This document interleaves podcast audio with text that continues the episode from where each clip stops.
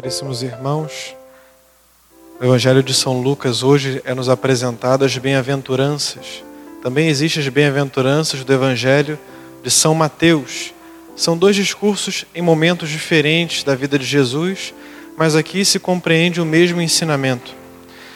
O Senhor aqui não quer colocar uma contraposição direta entre ricos e pobres, aqueles que possuem com aqueles que não têm mas sim dizer que há uma o que é essa disposição interior a respeito das coisas que usamos.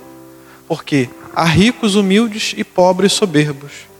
Então, mas o que o Senhor está alertando aqui é mais fácil alguém se perder no meio de tantos bens, no meio da fartura, do que alguém se perder carecendo, porque quem carece acaba pedindo mais a Deus, acaba buscando muito mais, se apoiando muito mais no seu Criador porque não tem em que se apoiar aqui na terra do que alguém que já vive na abundância, porque coloca a sua esperança, a sua expectativa nessa vida, nas coisas que possui, a segurança sua em seu dinheiro, em sua casa, na sua estrutura humana.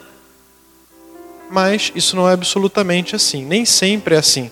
Ou seja, ser pobre é garantia de salvação? Não necessariamente. Todos nós somos chamados a abandonar os bens aqui da terra, ou bem, usá-los de maneira com o coração muito livre. Como dizia São Paulo, sei viver na pobreza, sei viver na riqueza, na fartura ou na penúria. Nós também devemos ser assim, colocar o nosso coração inteiramente à disposição do Senhor. Se pudéssemos lembrar de alguma figura da Sagrada Escritura, Jó. Né? Jó viveu assim. Era um homem muito rico, perdeu tudo e continuou servindo a Deus. Não colocava as suas esperanças nos seus bens, no que tinha aqui na terra, mas sim sua confiança no Senhor. E foi fiel até o fim, e foi recompensado. Nós também devemos agir assim. É claro que existem coisas sagradas e coisas profanas.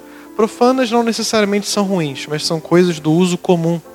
Um carro, uma casa, Bom, mas mesmo essas coisas, a igreja sempre quis abençoar, porque mesmo essas coisas que são do uso comum, do dia a dia, também devem ser colocadas como oferta para Deus, colocadas em louvor ao Senhor.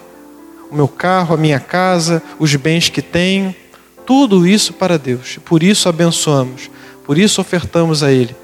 Então peçamos a Deus a graça de cada dia servi-lo com o que temos e com o que somos. Louvado seja nosso Senhor Jesus Cristo.